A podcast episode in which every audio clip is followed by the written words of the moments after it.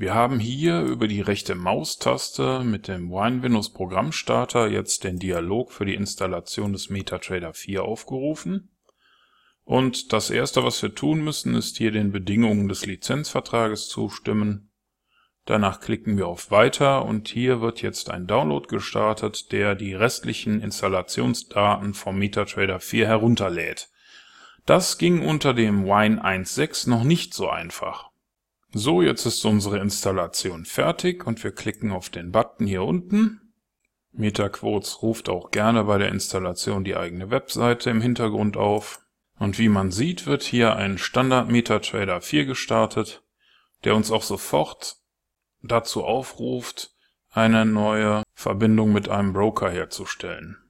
Hier oben geben wir jetzt einfach den Namen unseres Brokers ein und dann klicken wir hier unten auf Scannen und schon werden alle möglichen Server von Roboforex angezeigt.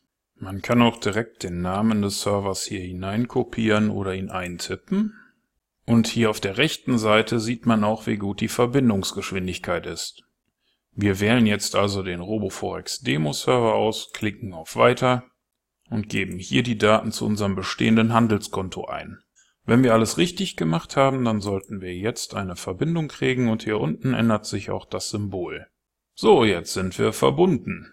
Wie man sieht, lässt sich mit der aktuellen Entwicklerversion von Wine, die derzeitig die Versionsnummer 1.9 hat, auch die Standardinstallationsroutine aufrufen, die die restlichen benötigten Installationsdaten direkt über die Exe-Datei vom Internet herunterladen kann.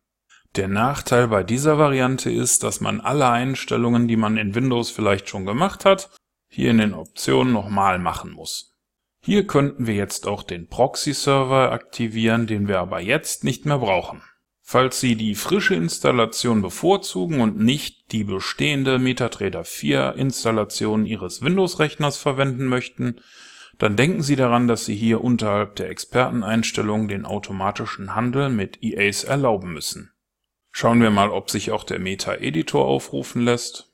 Ja, auch das funktioniert.